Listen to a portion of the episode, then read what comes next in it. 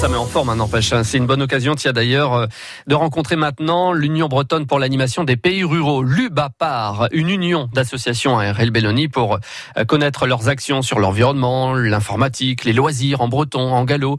Le but, en tout cas, c'est de rassembler les hommes, les femmes responsables et solidaires dans des projets collectifs et grâce à l'éducation populaire. Alors, qu'est-ce que l'éducation populaire? Question posée à Rio Arnon en Abasque. On retravaille souvent ce terme-là, on essaie de définir cette notion-là et de lui apporter tout son sens parce que pour nous, euh, ça fait sens. En fait, l'éducation populaire, c'est l'éducation par le peuple, pour le peuple.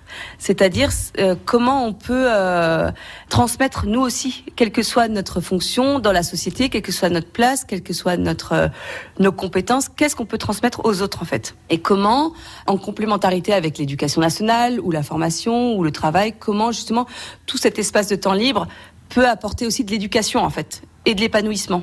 Ça va ensemble en fait. C'est-à-dire qu'on n'est pas obligé d'apprendre euh, par la force du travail, mais on peut aussi apprendre différemment et s'entraider pour apprendre et se nourrir, s'alimenter quoi. Donc euh, dans l'idée de l'épanouissement de l'individu quoi. L'individu, il a besoin de faire autre chose que de travailler. Il faut aussi qu'il s'instruise à l'extérieur. Et comment? Et donc cette technique d'éducation populaire, c'est souvent aussi par l'immersion, par par les jeux, par le vécu en fait, par l'expérimentation. Euh, c'est pas que en apprenant des par la théorie en fait. C'est plus que ça, quoi.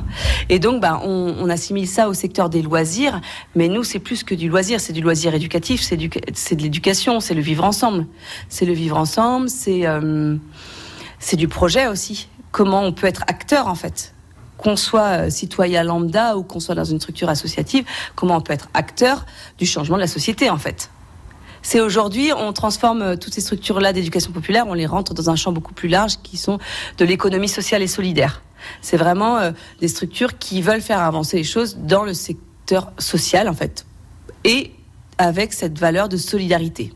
Donc c'est vraiment le champ des valeurs est très important et euh, bah, on décline plein d'actions pour aller dans ce sens-là. Et par exemple, tous les ans, l'UBAPAR organise une vingtaine de stages BAFA et BAFD dans toute la Bretagne, des stages en français, en breton et en gallo. Le BAFA, c'est fait en fait pour n'importe qui. En fait, c'est pas fait pour des gens qui veulent devenir animateur permanent ou animateur professionnel, mais c'est fait, c'est un peu une entrée dans le monde adulte où aussi on devient euh, du jour au lendemain euh, responsable de groupe d'enfants. C'est pas rien quand même. Hein.